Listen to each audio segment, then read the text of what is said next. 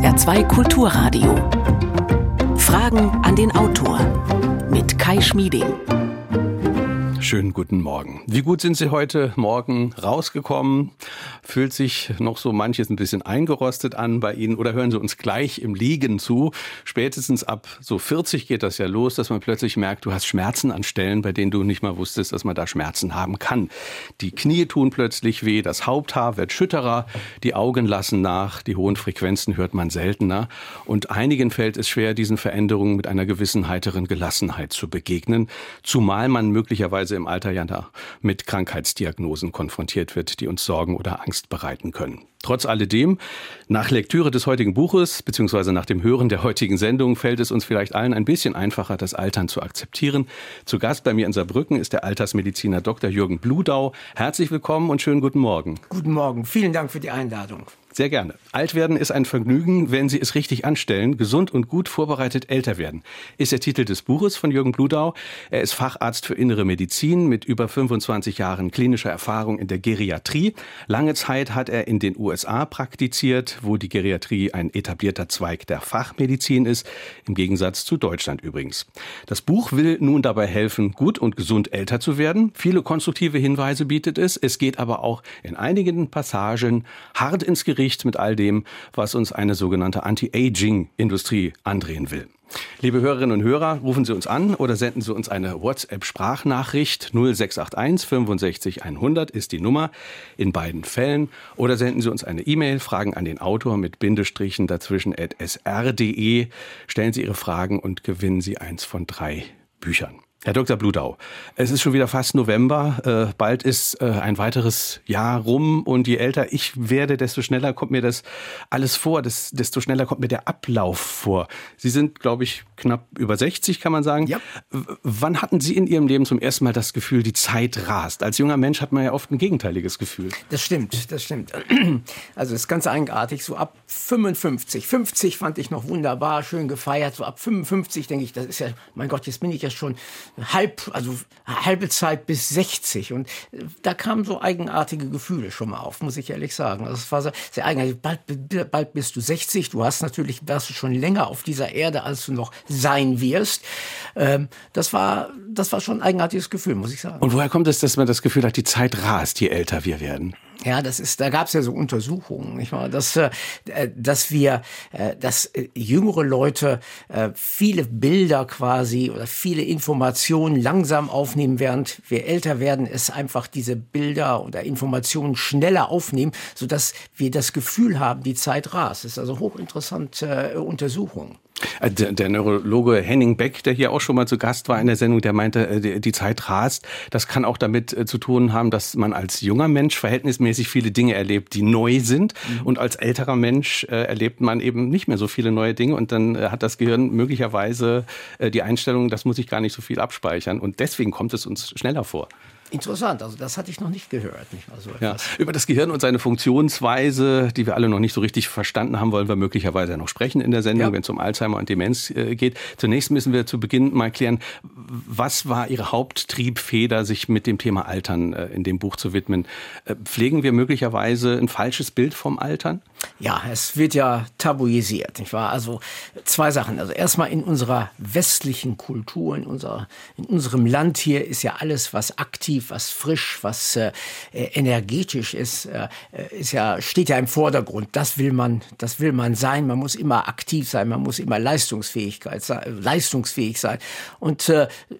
Alter wird ja manchmal so als das Gegenpol zu dieser, zu dieser zu diesem aktiven Zeitpunkt äh, im Leben äh, genannt und äh, Gebrechlichkeit und Krankheit kommen dann in den Sinn und äh, ich möchte also ganz klar sagen, das ist nicht der Fall. Zum Zweiten äh, geht es ja auch darum um diese Anti-Aging-Medizin, die uns ja immer vorhält, dass äh, dass wir das Alter verkür also dass wir das Alter anhalten können, dass wir es verbessern können, dass wir es vielleicht rückläufig machen können. Wir können ja auch vielleicht dagegen impfen leben 100, 120, 150, 500 Jahre äh, und solche, solche Hybris, äh, damit werden wir ja quasi mhm. überschüttet. Mhm. Und äh, das Ganze ist dann, alles was alt ist, ist negativ. Also ein neues, ein anderes Bild vom Alter. Sie schreiben an einer Stelle, Sie wollen das Altwerden enttabuisieren. Ich habe mich gefragt, gibt es überhaupt das Tabu Altern in unserer Gesellschaft, in der die Geschicke ja doch ganz stark gerade von den Älteren bestimmt werden, ja, aufgrund das, der Demografie? Ja, das, das meint man. Wir, werden, wir sind eine alternde Gesellschaft, aber Altern ist, ist ja was Negatives immer noch. Nicht? Also das, das hört man, das äh, erfahre ich ja fast täglich, wenn ich sage, ich bin Geriater. Sie sind was? Und das sind nicht nur ältere Leute, die das sagen, das sagen auch jüngere und vor allem auch gebildete Leute. Geriater, was ist das denn? Dann sage ich leider Gottes immer, ich bin Altersmediziner. Da fühle ich mich selbst schon so alt, mhm. wenn ich das sage. Aber, ach so, was machen Sie denn? Ja, ich behandle ältere Leute. Ja, also dieses Verständnis und überhaupt die Geriatrie in Deutschland äh, ist ja immer noch nur eine Zusatzbezeichnung und äh, versuchen Sie mal einen Geriater zu finden. Die sind meistens in Krankenhäusern oder in den wenigen Reha-Einrichtungen in den verschiedenen Bundesländern. Mhm. Es ist also sehr schwierig, einen Geriater überhaupt zu finden oder eine Geriaterin. Machen Sie mal ein Beispiel. Worin unterscheidet sich denn Ihre Perspektive auf den Patienten jetzt von dem, äh, von der eines normalen äh, Internisten zum Beispiel? Entschuldigung. Ganz klar ist natürlich, dass wir äh, genau wie die Internisten oder Allgemeinmediziner und Medizinerinnen die Medikamente ähm, gebrauchen. Aber wir behandeln die Krankheiten immer mit dem Blick auf die Funktion des älteren Menschen. Das heißt also die Aktivitäten des täglichen Lebens, das äh, sich an- und ausziehen können, sich äh, selbst im Bad verpflegen können, in der Küche vielleicht noch was vorbereiten können, vor allem auch, dass sie noch so mobil wie möglich sind. Also wir behandeln diese Krankheiten immer ähm, äh, um die Funktion der älteren Patienten zu, ähm, zu verbessern oder wiederherzustellen, während äh, gerade die also Internisten, Allgemeinmediziner ja sich mehr auf die Krankheit konzentrieren. Mhm. Also das Beispiel, was ich auch im Buch genannt habe, eine 92-jährige Dame, genau. die, äh, die an einer Herzschwäche leidet. Das fand ich sehr interessant. Genau. Also diese Person und sie wollte unbedingt in ihrer Wohnung bleiben. Dann haben wir gesagt, okay, wir behandeln sie ganz vorsichtig für ihre Herzschwäche, geben ihr wassertreibende Mittel, äh, sodass der Blutdruck aber nicht zu weiter absinkt, dass die Nieren nicht noch mehr geschädigt werden. Äh, sie hat immer noch Flüssigkeit in der Lunge, kann also die Treppen nicht gehen, braucht sie auch nicht. In ihrer Wohnung ist sie hin und her gegangen, hatte eine wunderbare Lebensqualität, wie sie selbst sagte. Sie konnte mit den Enkeln und mit der Familie immer am Te telefonieren ähm, und äh, war aber ganz gut. Aber wenn jetzt der Kardiologe das gesehen hätte, gesagt, um Gottes Willen, die hat ja noch diese schwere Herzinsuffizienz, Inkompetenz, also die, diese Herzschwäche, die müssen wir ähm, nach den Leitlinien weitaus äh, ähm, strenger quasi behandeln. Und das wurde dann leider Gottes einmal an einem Weihnachtsfeiertagen wurde, wurde sie eingeliefert, wurde dann auch gemacht. Aber sie waren hinterher so schwach, konnte die wieder in ihre eigene Wohnung zurückgehen. Hm. Der Geriater ist in Deutschland kein Facharzt. Ähm, was wäre in Ihren Augen besser, wenn er es wäre? Also was, was wäre geholfen? Ich glaube, dass, dass das ganze Thema, die, die, die Altern beziehungsweise äh, Menschen oder Mitbürger wüssten überhaupt, was, äh, was Geriatrie ist und was wir vielleicht anders machen in Kombination mit den Internisten und Allgemeinmedizinern. Aber es ist nur, nur eine Zusatzbezeichnung. Mhm. Nicht wahr? Jetzt wissen wir ja alle intuitiv irgendwie, was Altern denn wohl bedeutet. Das haben wir alles vor uns, was das ist. Ähm, aber welche Prozesse genau dabei ablaufen, das wissen wir gar nicht so genau. Äh, da beschreiben Sie äh, in, in Ihrem Buch drei Theorien des Alterns, dass man sich da mal drüber klar wird. Also da geht es um Verschleiß, es geht um Autoimmun und es geht um die Urtheorie. Vielleicht ja. können Sie mal äh, darüber uns etwas Näheres sagen. Ja, diese, die Idee, dass, dass im Laufe der Zeit gewisse Prozesse einfach automatisch aufhören, immer langsamer werden. Ähm, äh, bis zu einem Punkt, wo dann die Zelle nicht mehr existieren kann und abstirbt. Und das ist ein ganz normaler Prozess. Ähm, da ist ja diese ganze Urtheorie Urtheorie, äh, kam ja auch äh, quasi durch diese Telomere zustande. Das sind ja diese Kappen an den, äh, an den ähm, Genen, die also mit zunehmender ähm, Zeit also immer immer weniger werden, so dass irgendwann diese Zellteilung nicht mehr teil, äh, nicht mehr passieren können. Mhm. Und äh, ähm, da, da ist ja auch dieses, äh, dieses Enzym Telomerase, das entdeckt wurde. Und da hat man gleich gesagt, Anti-Aging, das ist ja, da haben wir jetzt, da, jetzt haben wir das, äh, die, die Substanz, die also das Altern aufhören, äh, aufhören lässt. Und das ist aber nicht der Fall. Nicht wahr? Zumal wir das sowieso nicht als Pille zu uns nehmen können. Nur das, nur das Problem ist, viele Krebszellen haben dieses Enzym, was Diese sie also immer weiter teilen lässt. Ja. Aber das wollen wir auf keinen Fall haben. Nicht wahr? Das heißt, die Anti-Aging-Industrie hat äh, versucht, die diese Telomerase in Form von Produkten uns ja. auch zu verkaufen oder ja. tut das auch? Und Sie sagen, das, da sollte das, man die Finger das von lassen. Das geht gar nicht. Das, geht das funktioniert nicht. Nein, das funktioniert überhaupt nicht. Sie können das nicht einfach als Pillenform zu sich nehmen, nicht wahr? Es, es, bleibt aber ja, ja die Frage, wenn man noch auf, auf die Uhr zurückkommt, mhm. wenn man sich das Ganze als Uhr zurück äh, äh, vorstellt, wann läuft die Uhr ab? Also äh, es gibt ja eine Studie aus, aus Ihrem Buch, die ich gelesen habe, die, die sagt, wir könnten möglicherweise 130 Jahre alt werden. Ja, könnten, könnten, nicht wahr? Das, das ist ja dann auch immer im Labor, äh, in Laborexperimenten mit Zellkulturen, ähm, hat man, hat man diese, hat man diese, äh, ähm, ja, äh, Untersuchungen gemacht, aber das bedeutet lange noch nicht, dass wir 130, also maximal vielleicht die äh, sind, können wir 120 Jahre äh, leben, aber äh, auch man muss sich dann auch die Qualität vorstellen, die äh, bei 120 Jahren noch ist, nicht wahr? Mhm. Und es ist ja auch die Frage, wollen wir das, äh, ja, so das sehr alt werden? Wir haben jetzt schon ein Problem mit der Überbevölkerung auf, auf dem Planeten. Ist eine philosophische Frage irgendwo auch. Das, äh, das, das stimmt, nicht wahr? Und äh, man fragt sich also, was sollen wir denn mit 500 Jahren Lebenszeit, nicht wahr? Unser Urenkel kennenlernen sozusagen. Mhm. Aber das äh, ist ja, äh, das, das macht ja keinen Sinn. Dr. Jürgen Blutau ist heute Morgen unser Gast. Das Buch trägt den Titel Altwerden ist ein Vergnügen, wenn Sie es richtig anstellen. 0681 65 100 ist unsere Nummer. Wir hören eine erste Hörerfrage. Inwieweit können Nahrungsrestriktion und Autophagie dabei helfen, den Alterungsprozess zu verlangsamen? Herr Dr. Blutau, bitte. Ja, wir, wir wissen, ähm, das ist ja auch äh, David Sinclair an der Harvard-Universität, äh, ähm, den ich auch persönlich kenne, ähm, hat ja immer diese hat ja immer diese Idee, dass man also vorsichtig ist, gerade mit Nahrungsrestriktion äh, das Leben verlängern zu können. Er macht das ja auch selbst. Er fastet auch immer. Es gibt ja auch immer diese Intervall Fast, Fastenintervallen. Ähm, Sicherlich, sicherlich ist es richtig, dass wir äh, mit vorsichtigen Gewichtskontrolle sicher auch besser, äh, besser äh, leben können ähm, und äh, Krankheiten vermeiden, Diabetes, die Arthrose, Herzkrankheiten. Ähm, ob wir nun wirklich, wenn wir fasten, dass wir dadurch äh, wirklich länger leben, ist unklar. Mhm. Aber dieses Intervallfasten ist ja schon spannend. Also äh, ja. die, man versetzt den Körper in einen temporären Hungerzustand mhm. und in der Zeit soll was passieren? Äh, ja, es ist äh, also die Zellen werden aufgeräumt. Degenerative Prozesse werden einfach verlangsamt äh, mhm. in dem Sinne. Also es ist schon richtig. Also darum sagen wir auch immer, Ernährung ist so wichtig. Ernährung im, vor allem im Sinn des Versuchs des Übergewicht nicht, äh, also dass es zu keinem Übergewicht kommt. Nicht wahr? Mhm. Das ist also unwahrscheinlich wichtig. Ältere Männer mit dem äh, sogenannten Bierbauch, nicht wahr? Äh, die Diabetes, äh, ähm, das Risiko für einen Diabetes, für die Herzkrankheit sind sehr hoch. Mhm. Also ähm, Fasten, also das muss jeder selbst wissen, aber vorsichtig einfach mit der, wie viel man am Tag isst. Mhm. In diesen äh, Intervallfastenprozessen, in diesen Phasen, äh, sagt man ja, da wird auch ein Stoff ausgeschüttet, der, der gut für den Körper ist und der, der dabei hilft, die, die Zellen aufzuräumen. Äh, das Sirtuin, ja. äh, das beschreiben Sie im Buch und da sagen Sie, da setzt die Anti-Aging-Industrie auch wiederum an ja. und äh, das ist aber nicht so sehr seriös. Nein, das ist auch wieder David äh, Sinclair. Äh, nur weil er ein Harvard-Professor ist, ist natürlich natürlich, ist natürlich die Anti-Aging-Medizin und, und Industrie ganz wild darauf, denn das gibt ja eine Leg Legitimität. Also diese Sirtuine, das sind diese intrazellulären Enzymsensoren, die vor allem in, äh, in aktiven, in stoffwechselaktiven äh, Organen sehr, ähm, sehr aktiv sind.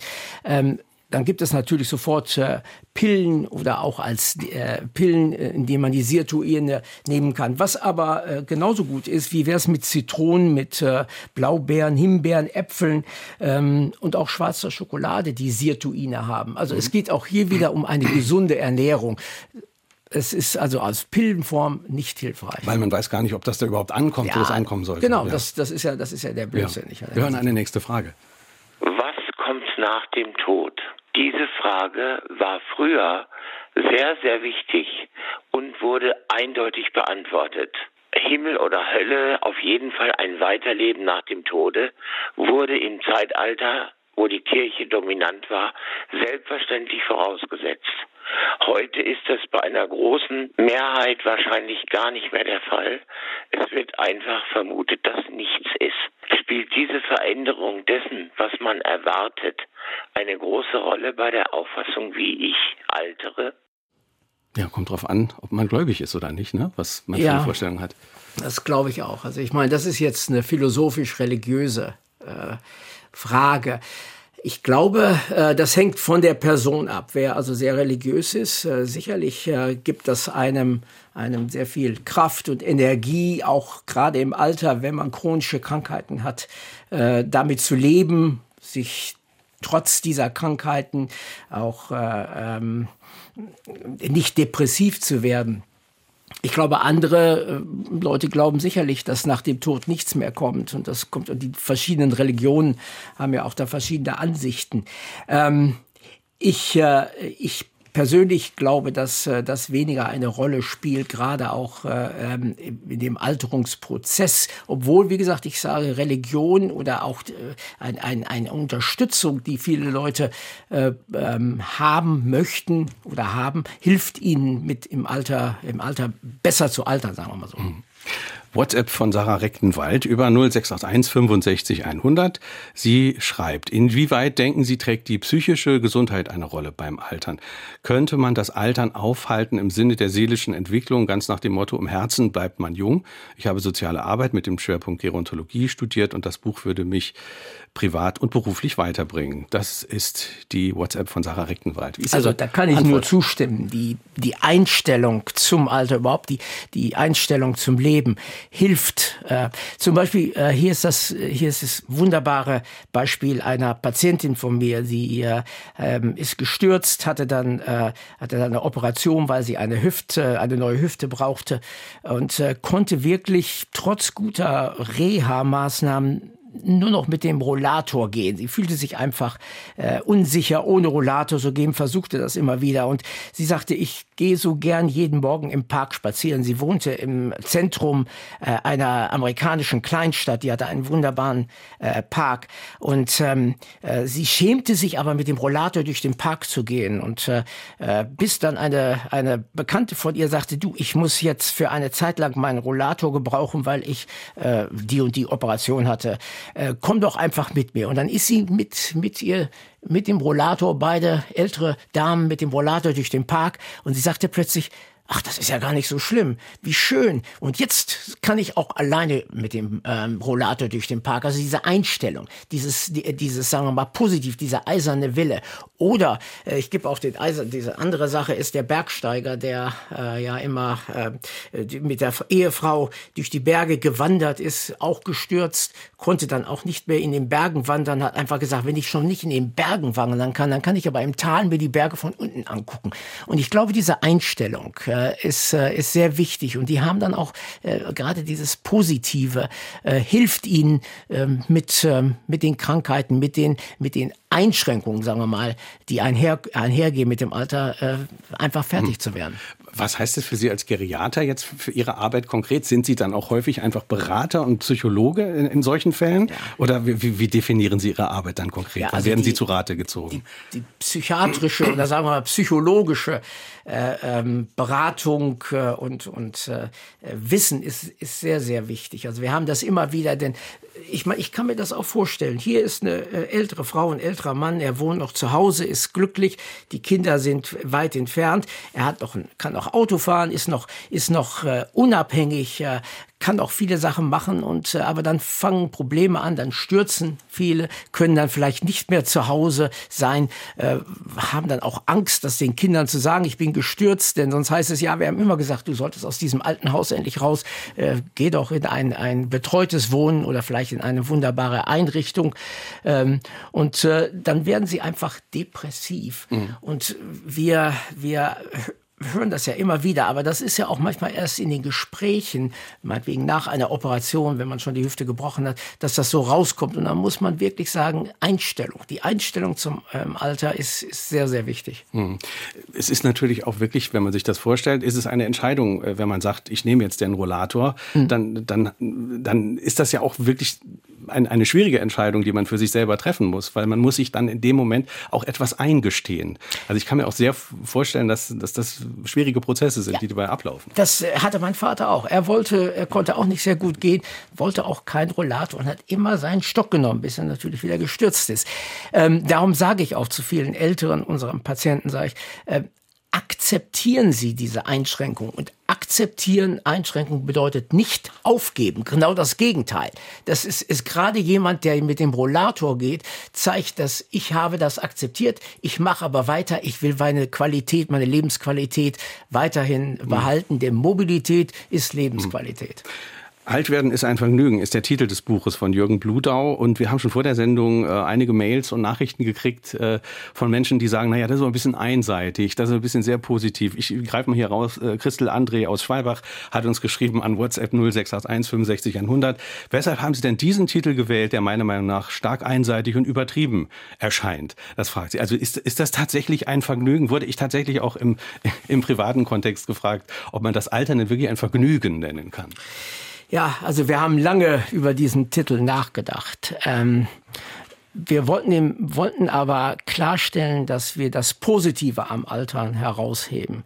Ähm, mit dem Untertitel, wenn sie es richtig machen. Also Alter ist ja sehr individuell und äh, äh viele was, was mal wichtig war im Leben, hat einen ganz anderen Stellenwert. Es ist auch eine Zeit, äh, die man eigentlich genießen kann, wo man viele, äh, viele Sachen machen kann, die man vorher keine Zeit hatte.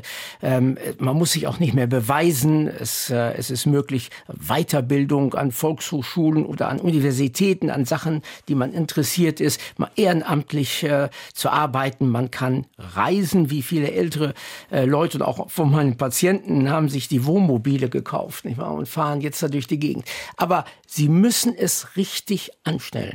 Und das richtig anstellen heißt, dass die Gesundheit im Vordergrund steht. Man muss den eisernen Willen haben, das auch hm. richtig zu machen. Und nicht hm. sagen, ach, ich habe das immer so gemacht, das geht auch weiter. Nein, man muss wirklich sich um seine Gesundheit hm. kümmern. Und dann wird es auch ein Vergnügen. Und die finanziellen Verhältnisse müssen natürlich auch stimmen. Ne? Also äh, Problem Altersarmut wird hier auch von Hörern angesprochen, zum Beispiel von Martin Rees aus Dortmund. Er schreibt, äh, gesund alt werden hat auch mit den Rahmenbedingungen zu tun. Was sagt äh, Herr Bludau zum offensichtlich wachsenden Problem der Altersarmut? Ja, das, das ist ja alles, muss man im Zusammenhang sehen. Das, also, das muss dem Wohnmobil einfach mal wohin fahren, äh, muss man sich auch leisten können. Ja, ne? selbstverständlich. Und nicht jeder muss gleich ein Wohnmobil, äh, um Gottes Willen, sich kaufen oder durch die eh Welt reisen, eine Schiffsreise machen. Das ist, das ist ganz klar. Und es gibt sehr viele ältere Leute, die sicherlich sehr eingeschränkt sind. Aber auch, auch diese Leute, wenn es um die Gesundheit geht und sich wirklich zum Partner des Arztes machen, äh, können, können ja eine Lebensqualität behalten. Und, und da geht es wirklich um Mobilität. Und wenn man nur, wie gesagt, im, Spar, im Park spazieren geht, das ist, ist ganz klar. Nur äh, die, die Sache ist, bitte die Gesundheit in den Vordergrund stellen und so mobil bleiben wie möglich.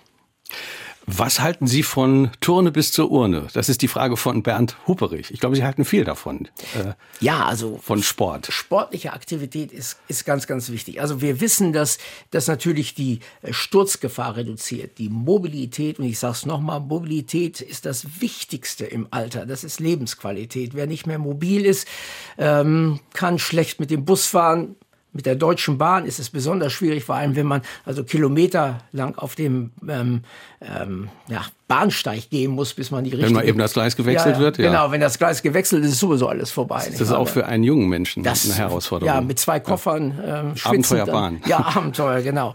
Ähm, es ist schon schwierig, überhaupt in, in, in, in ein Auto sich reinzusetzen oder überhaupt mal in ein Restaurant zu gehen mit vielen Stufen und dann ist auch, äh, da passieren dann auch immer wieder diese Unfälle. Also Sport ist wichtig. Sport wissen wir auch hilft hilft Herz-Kreislauf. Sport hilft dem Gewicht. Sport hilft äh, auch den Blutzucker zu regulieren. Sportlich Aktivität wissen wir ist eine der Sachen, die gerade Demenz auch ähm, verlangsamen kann. Also Patienten mit Alzheimer oder anderen Arten von Demenz können, wenn Sport, sie sportlich äh, betätigen, können wirklich äh, da eine, eine Verbesserung auch der Kognition hervorführen. Des, deswegen äh, geht man auch heute zum Beispiel mit Arthrose ganz anders um. Früher hat man eher mal gesagt, Knieschmerzen, äh, bleib, bleib man sitzen, schon dich ja. auf der Couch. Man sagt heute das Gegenteil. Genau, genau da, vollkommen richtig, Herr Schmidt.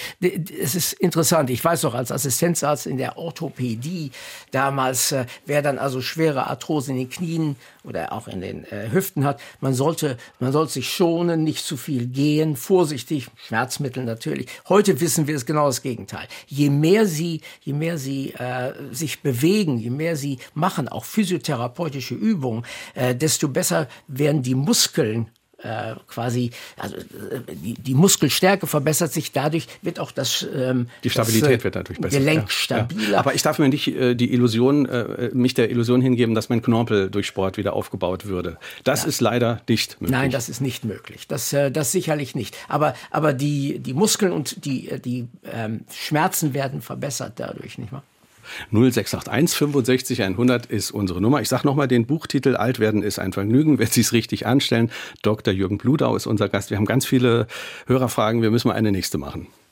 Meine Frage wäre, inwieweit ist Altern auch genbedingt? Es gibt ja Gegenden auf der Welt, zum Beispiel in Japan, wo äh, es ganze Dörfer gibt, wo über 100-Jährige leben. Also meine Frage ist, inwieweit hängt das auch mit den Genen zusammen? Abgesehen davon, dass die Ernährung natürlich bestimmt auch eine große Rolle spielt. Vielen Dank. Gene, ja, das ist, äh, das ist auch so ein, ein interessantes Thema. Da hat sich dann auch ein äh, Kollege, Tom Pearls, auch von der Harvard-Universität, der auch äh, Geriater ist, ein paar Jahre vor mir die Ausbildung gemacht hat, sehr beschäftigt. Er hat diese Centenarian Study, also diese hundertjährigen äh, Studie äh, quasi begonnen. Und er hat festgestellt, dass, äh, dass wirklich so etwa 30 Prozent, 30 Prozent ist an den Genen liegt und 70 Prozent an der äh, ja, Lebensführung. Und dann sucht man immer ein Altersgen, das gibt es auch nicht. Es gibt also inzwischen hat man 30 Gene äh, festgestellt, die also mit, äh, mit dem Altern zu tun hat. Es gibt also nicht ein Gen. Aber es ist schon wahr, sicherlich ein Drittel ist Gen und da hat, haben manche Leute mehr genetisches Glück, sage ich mal, als andere. Aber die Lebensführung äh, spielt eine wirklich große also Rolle. Also 30 Prozent Prozent Gene, 70 Prozent mein Verhalten. Ja. Also wie ich mich ernähre, ob ich Sport ja. mache, auch wie es mir seelisch geht. Ja, wie, wie ich, ja, selbstverständlich. Und ob ich rauche ja. oder nicht. Also. Ja. Sie, Sie, Sie zitieren äh, Eline Slagbohm vom Max-Planck-Institut für Biologie des Alters in Köln.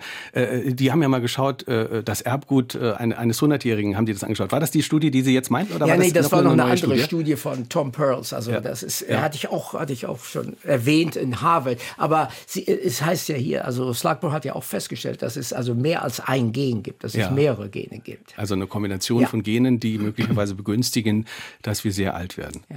Dann hören wir eine nächste Frage. Ist es ein Vorurteil, dass man im Alter mühsamer Neues dazulernt oder ist das wissenschaftlich begründet so? Herzlichen Dank. Also um ganz klar zu sein, mit zunehmendem Alter äh, ist eine Demenz ist, äh, oder eine Demenz ist nicht etwas, was ganz normal im Alter ist. Vielleicht sind einige äh, Lernprozesse langsamer, das sicherlich. Das bedeutet aber nicht, dass man automatisch eine Demenz bekommt. Das ist übrigens eine Krankheit und es ist nicht ein normales Alter. Ähm, wir wissen aber auch, dass gerade ältere Leute, wenn sie neugierig sind, etwas lernen wollen, dass das immer wieder möglich ist. Man kann, jeder kann also was Neues lernen, kann, kann äh, eine Sprache lernen. Vielleicht ist es langsamer, aber es, äh, es ist nicht irgendwie was, äh, was eine Krankheit darstellt. Was ist mit solchen Erscheinungen wie Demenz, die uns im Alter erwarten? Was bedingt äh, das, ob wir äh, darunter leiden werden? Hm, das ist eine das ist natürlich jetzt Frage. eine große Frage. Ja, ja, ja. Wagen Sie dennoch eine Antwort. Also es ja. hat auch was mit Ernährung und mit Lebensführung zu tun wahrscheinlich.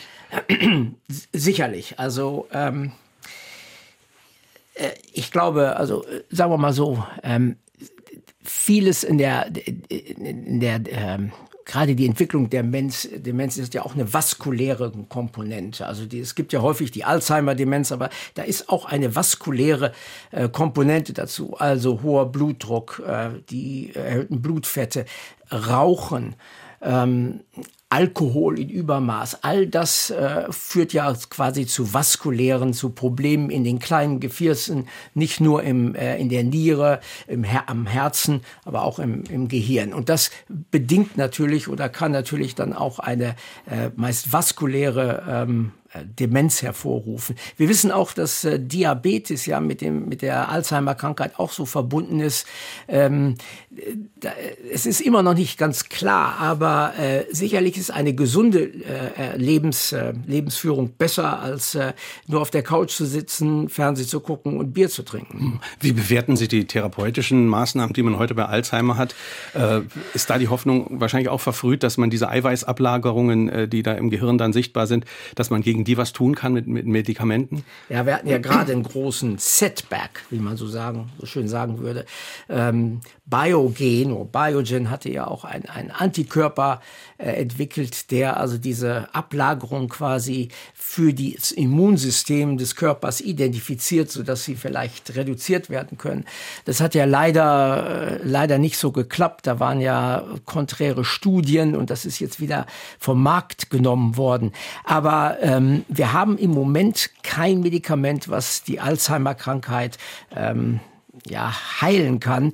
Wir haben nur Medikamente, diese sogenannten antidementiva Medikamente. Ich nenne einfach mal das Arizept äh, als Beispiel, Donepezil, der Wirkstoffname, äh, was also die, die Krankheit verlangsamen kann. In manchen in manchen Patienten, in manchen wirkt es nicht. Aber es, äh, es gibt so einen Hoffnungsschimmer, dass Antikörpertherapien, die immer wieder entwickelt werden, auch nach diesem Setback, äh, doch vielleicht ähm, die, die Krankheit aufhalten kann. Mhm. Sie machen in dem Buch noch aufmerksam auf einen, auf einen ganz mechanischen Zusammenhang, der mir nicht so klar war. Das, das Gehirn äh, schrumpft ja im Alter und deswegen muss man gerade im Alter sehr, sehr genau darauf aufpassen, wenn man sich den Kopf mal gestoßen ja. hat, dass man da doch sehr genau nachspürt, ob, ob da vielleicht was zurückgeblieben ist. Ja. Genau, also das spielt auch, also das auf, auf die vorherige Frage. Also mit zunehmendem Alter verändert sich das Gehirn. Und wie Sie richtig gesagt haben, das Gehirn schrumpft. Und das bedeutet aber nicht, und das um noch ganz klar zu sagen, dass alle Leute ähm, plötzlich eine ähm, Demenz äh, bekommen. Das ist überhaupt nicht der Fall. Das Gehirn funktioniert noch sehr gut. Das Problem dabei ist, dass der Kopf natürlich nicht schrumpft. Der Kopf bleibt so, wie es ist. Das Gehirn schrumpft. Und jetzt stürzt man und dann wackelt das Gehirn. Mhm.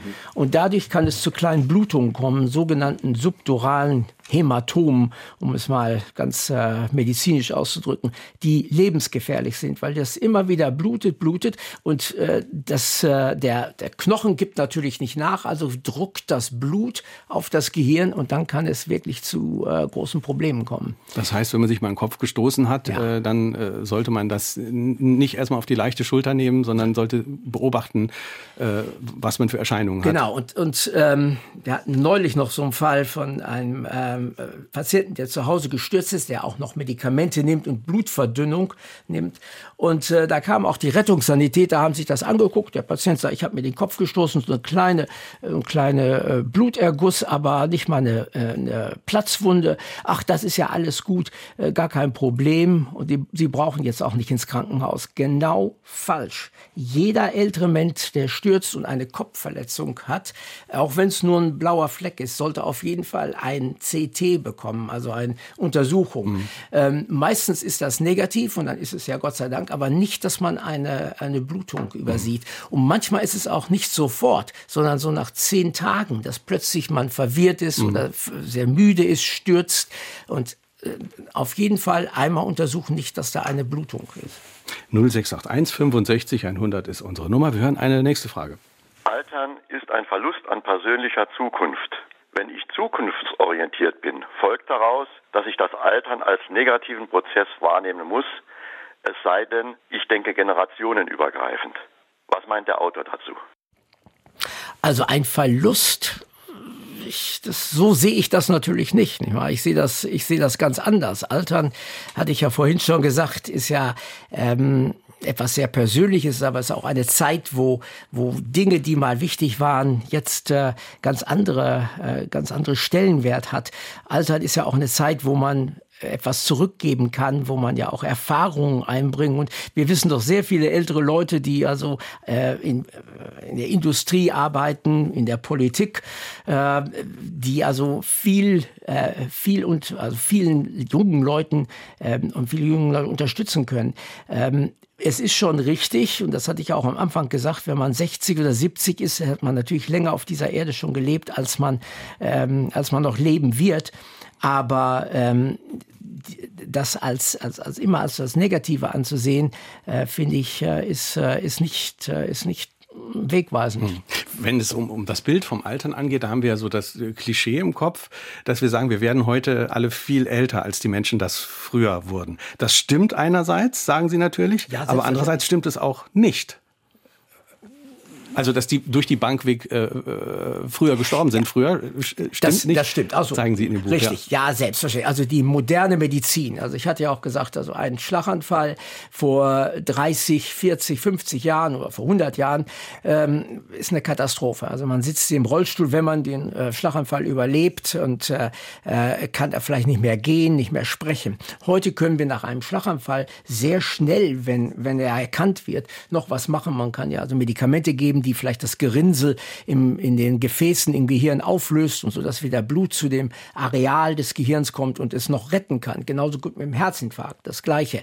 Ähm, viele Leute überlebten keinen Herzinfarkt. Heute überleben sehr viele Leute Herzinfarkt. Das, so sind natürlich wir, ähm, haben wir viele ältere Leute, die aber auch chronische Krankheiten haben. Herzkrankheit, die vielleicht einen Schlaganfall schon hatten und andere äh, Probleme. Das aber im Alter, dass es vor 100, 200, 300 Jahren äh, keine 80-Jährigen gibt, ist natürlich nicht wahr wahr. Die gab es auch. Die hatten also sehr viel Glück, äh, ich sage mal mehr Glück als heute äh, zu überleben. Nicht wahr? Ja, eine Entwicklung der letzten 100 Jahre ist ja das, was Sie im Buch Kompression von Krankheiten also nennen, äh, dass, dass sich also zum Lebensende hin vieles halt äh, versammelt. Und früher sind die Menschen halt sehr viel früher an infektiösen Krankheiten ja, zum Beispiel ein, gestorben. Ein, ne? ein, ein, der, der kleine Junge, der stürzt vom Baum, reißt sich dabei meinetwegen am Arm so eine Risswunde. Vor 100, 200 Jahren wäre das tödlich gewesen. Mhm. Heute Gut, kann man mit Antibiotika das behandeln. Aber die Idee dieser Kompression ist wichtig, denn das bedeutet, dass je älter wir werden, dass diese Leute diese, äh, diese Mehrfacherkrankheit, Multimorbidität haben, sodass je älter wir werden, immer mehr Krankheiten und die werden dann auch chronisch da sind. Und das bedeutet wiederum, dass man da auch eine Expertise haben muss. Und dafür ist ja gerade die Geriatrie da. Mhm. Und äh, das ist ja leider Gottes immer noch ein Fach, was äh, nicht äh, so sehr ähm, ja, äh, so sehr verbreitet ist, wie es mhm. eigentlich sein sollte. Ihre Botschaft haben wir verstanden. Wir hören eine nächste Frage. Eine der größten Krankheiten oder Unvergnügen ist die werdende Einsamkeit. Wie können wir die Einsamkeit wegbeamen? Das ist eine sehr gute Frage und das ist wirklich ein Problem. Ähm, die Welt schrumpft, sagte mir ein Patient einmal. Ähm, ich kann schlecht aus der Wohnung, ich kann nicht mehr Auto fahren, äh, ich kann auch nicht mehr so gut sehen oder hören vielleicht. Ich bin dann nur noch zu Hause. Leider Gottes ist meine Frau verstorben. Das ist also das äh, klassische, beziehungsweise andersrum, mein Mann ist verstorben. Äh, hier habe ich, das habe ich ja, wollte ich ja vorhin schon sagen, das ist diese Einstellung dazu. Erstens einmal, vielleicht sollte man mal äh, wirklich neugierig sein und den Enkeln oder den Sohn sein, äh, zeigt mir doch mal, wie so ein Computer funktioniert. Und nicht sagen, ach, das hatte ich 1960 nicht, das brauche ich jetzt auch nicht. Ähm, vielleicht kann man über FaceTime, über Skype, alle diese Sachen, kann man plötzlich mit anderen kommunizieren und die Welt wird wieder größer. Man kann, man kann äh, Sachen lesen auf einer Tablet Tablet. Es ist eine Einstellung und vielleicht auch ähm, sagen, okay, ich bin in der Wohnung, aber es gibt auch Tagesprogramme und nicht sagen, ach nee, da will ich nicht hin. Es gibt Tagesprogramme, wo man andere Leute kennenlernt, ähm, vielleicht auch mal versuchen, äh, Seniorenreisen, Busreisen, das äh, einfach sozial bleiben. Ich glaube, das hilft, um, um, um diese ganzen, über diese Depression, diese kleine Welt vielleicht zu verbessern. die, die es noch können, ja. die könnten zum Beispiel auch gemeinsam tanzen. Also Sie ja. beschreiben im Buch Tanzen ja. als ein ganz besonders, äh, also ein Hobby, das auf ganz vielen Ebenen äh, wirksam sein das kann. Das ist ja gerade wunderbar. Und unsere älteren Mitbürger und Mitbürger, die können ja noch richtig tanzen. Wie mir ein Patient sagt, sie hopsen ja nur so im Disco beziehungsweise Club heute ähm, auf dem auf dem Tanzboden herum. Tanzen ist eine wunderbare äh, wunderbare sportliche Aktivität. Zuerst, zuerst einmal ist es sozial. Man muss sich also sozial engagieren und das hilft unwahrscheinlich auch der Kognition und und auch äh, jung zu bleiben. Und es hilft natürlich äh, sportlich sein und es hilft auch der Balance. Die Sturzgefahr wird reduziert. Also bitte tanzen und äh, wenn man es nicht mehr so gut kann, Tanzkurse. Eine nächste Frage. Der Bundesgesundheitsminister ist bekannt für seinen Salzverzicht, auch wegen der Wirkung von Salz auf die Zellalterung. Was halten Sie davon? Nichts. Entschuldigung, wenn ich so klar bin. Ähm, es, ist, es ist immer wieder dieses, diese Sache. Es gibt natürlich Patienten, die ähm, vorsichtig mit Salz sein müssen, die eine Herzinsuffizienz haben, die Nierenprobleme haben. Herzinsuffizienz meine ich eine Herzschwäche. Ähm, die, äh, das ist schon richtig, dass manche Leute, aber ähm, auch im Alter uns funktionieren die Nieren so weit so gut, dass wir ähm, äh, normalen Salz äh, Salzgehalt haben sollen. Vielleicht sollte man äh, nicht gerade alles furchtbar schrecklich nachsalzen, aber äh, ein Salzverzicht, eine Zellalterung, das, äh, damit stimme ich nicht überein.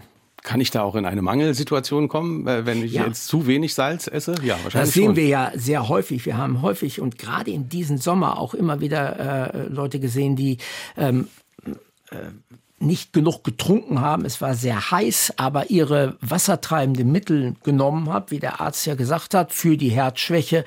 Und plötzlich kamen sie dann ins Krankenhaus mit einer Hyponatremie, also einer, einer äh, Salzarmut, weniger Natrium. Und das äh, führt zu Verwirrtheit, Stürzen. Ähm, also da sehr vorsichtig sein und auch, auch mit dem, gerade mit dem Hausarzt oder Hausärztin sprechen. Wie sieht es aus? Was darf ich? Was soll ich machen? Ich war also offen sein zum Partner des Arztes werden. Fragen stellen. Das ist auch ein Tipp, dass Sie, äh, den Sie in dem Buch geben. Ja. Also man soll zum Partner des Arztes werden. Richtig. Muss der Arzt natürlich aber auch die Zeit haben für ein Gespräch mit ja, mir. Ja, und natürlich haben die Ärzte kein Gespräch, äh, keine Zeit. Es sind 15 Minuten. Da kann ich und können wir sicherlich auch nichts gegen machen. Aber der Patient kann was dagegen machen. Sich vorbereiten auf diesen mhm. Arztbesuch. Fragen, die man hat, aufschreiben. Und zwar die wichtigste Frage zuerst und die anderen Fragen, die vielleicht nicht beantwortet werden können, ein nächstes Mal dann fragen.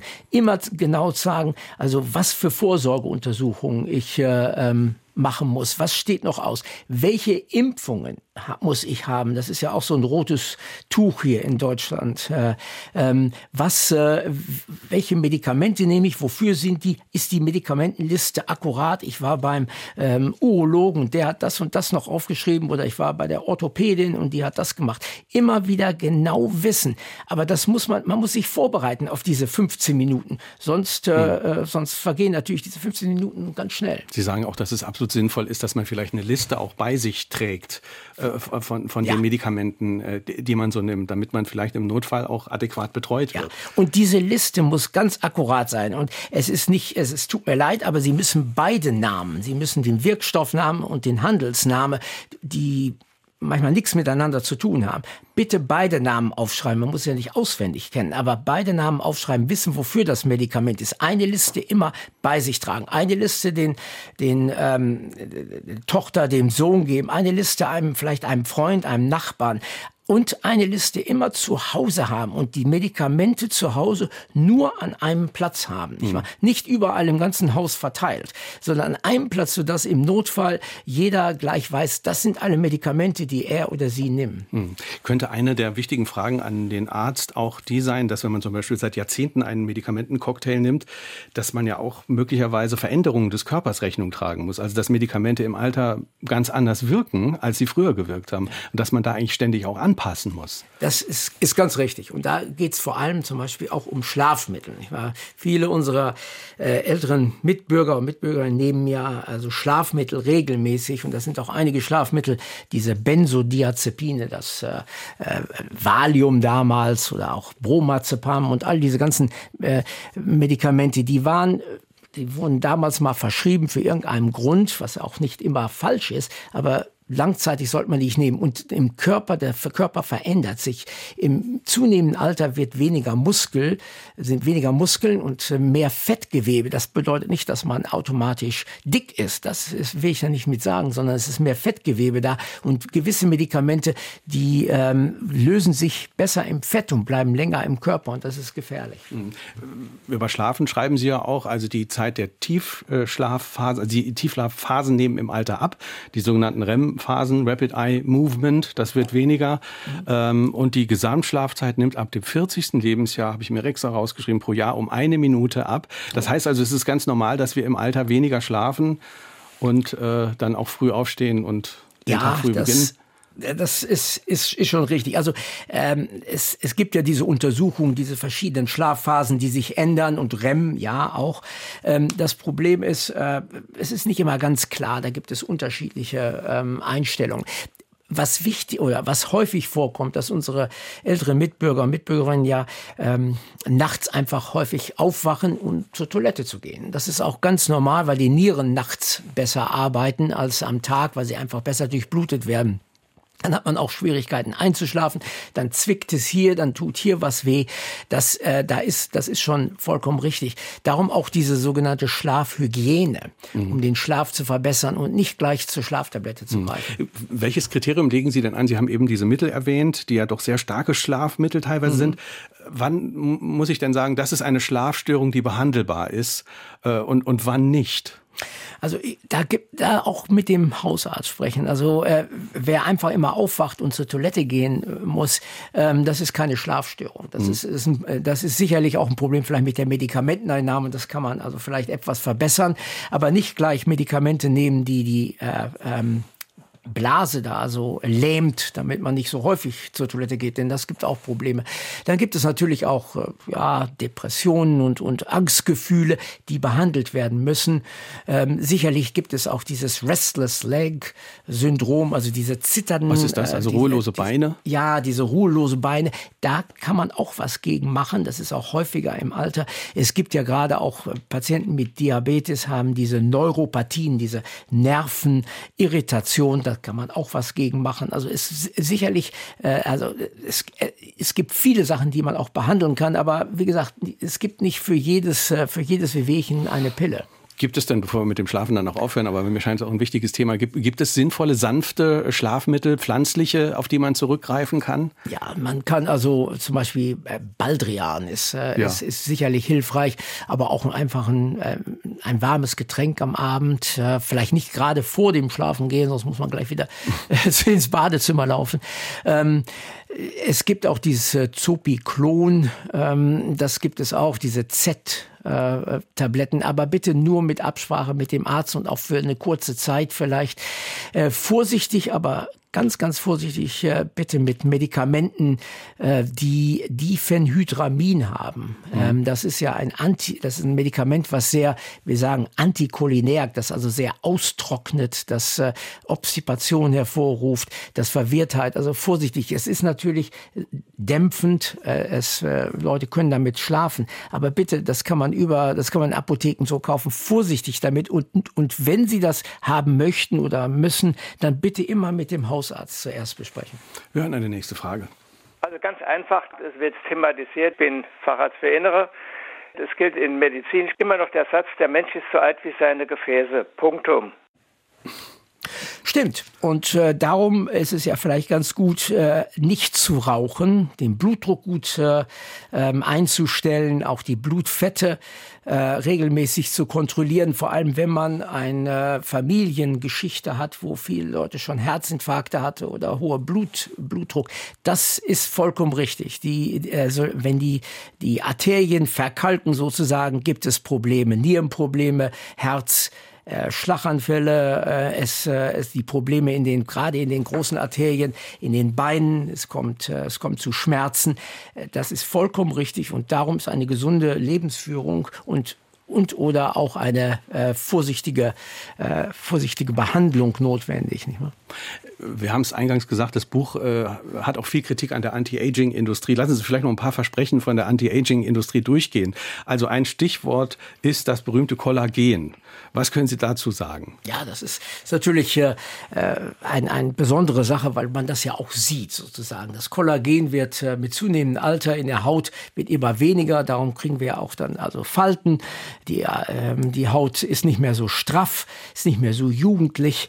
Ähm, ich sage immer, Falten ist ja ein Leben voller Lachen, äh, manchmal auch Weinen, selbstverständlich. Aber das ist, geht einher mit dem Alter. Ähm, Kollagen jetzt einfach nachzuspritzen oder in irgendwelchen ähm, äh, Pillen und sonstigen Salben äh, zuzuführen, geht nicht. Es äh, funktioniert nicht und äh, macht auch keinen Sinn. Wenn, wenn man wirklich also äh, gewisse Falten oder Probleme hat, äh, dann sollte man das auch mit einer Hautärztin und Hautarzt sprechen. Es gibt sicherlich einige Sachen, da kann man etwas machen, aber ähm, bitte nicht im Internet bestellen, sondern nur mit der Hautarzt oder Hautärztin besprechen. Das Problem ist, man muss das dann immer weiterführen. Mhm. Nächstes Stichwort Hyaluronsäure. Ach. Liest man auch immer wieder im Kosmetikbereich. Da habe ich bei Ihnen gelernt, das Prinzip Hyaluron ist in der Natur abgeguckt beim Nacktmull. Und es ist nicht so ganz sinnvoll, oder? Nein, es strafft die Haut, es, es macht sie elastisch. Ähm, äh, Nacktmull kann ja da im rumgraben und nichts passiert. Also dieses Tierchen hat besonders viel genau, Hyaluron. Das hat, das hat eine so super elastisch. Hyaluron. Ja. Äh, das äh, ist wunderbar. Aber äh, auch Hyaluron jetzt in Kapselform zu nehmen, nützt nichts. Es wird natürlich auch gespritzt und äh, dann äh, werden, äh, soll die Haut auch besser aussehen, aber das muss immer gespritzt werden. Vorsichtig mit all diesen Sachen lieber erst mit der Hautärztin, Hautarzt sprechen, aber bitte nicht äh, im Internet kaufen. Und noch das Stichwort Metformin, ja. Medikament gegen Diabetes, ja. steht auch oder hat den Ruf bei manchen, äh, dass es das Leben verlängern soll. Ja, das ist gut. Ich weiß bloß nicht, warum wir unsere alle, so viele ältere Patienten mit äh, einem Typ 2 Diabetes, die Metformin nehmen, ähm, nicht jünger werden. Das äh, weiß ich nicht. Es gibt, äh, es gibt immer wieder Studien, die sagen, also es hilft den, hilft den Alterungsprozess, die Zellen.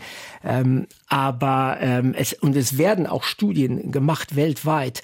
Bis jetzt äh, hat das äh, hat das also nicht irgendwelchen äh, Erfolg gebracht. Und äh, bitte einfach nicht nehmen, vor allem wenn man keinen Diabetes hat und bitte auch äh, nicht nehmen, ohne dass der Hausarzt das weiß. Eine nächste Hörerfrage.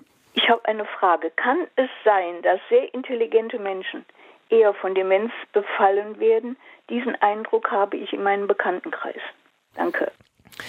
Ähm, also ist egal, ob sie gebildet, ungebildet sind. Ähm, jeder kann von Demenz äh, ähm, kann eine Demenz haben, eine Alzheimer-Demenz äh, zum Beispiel.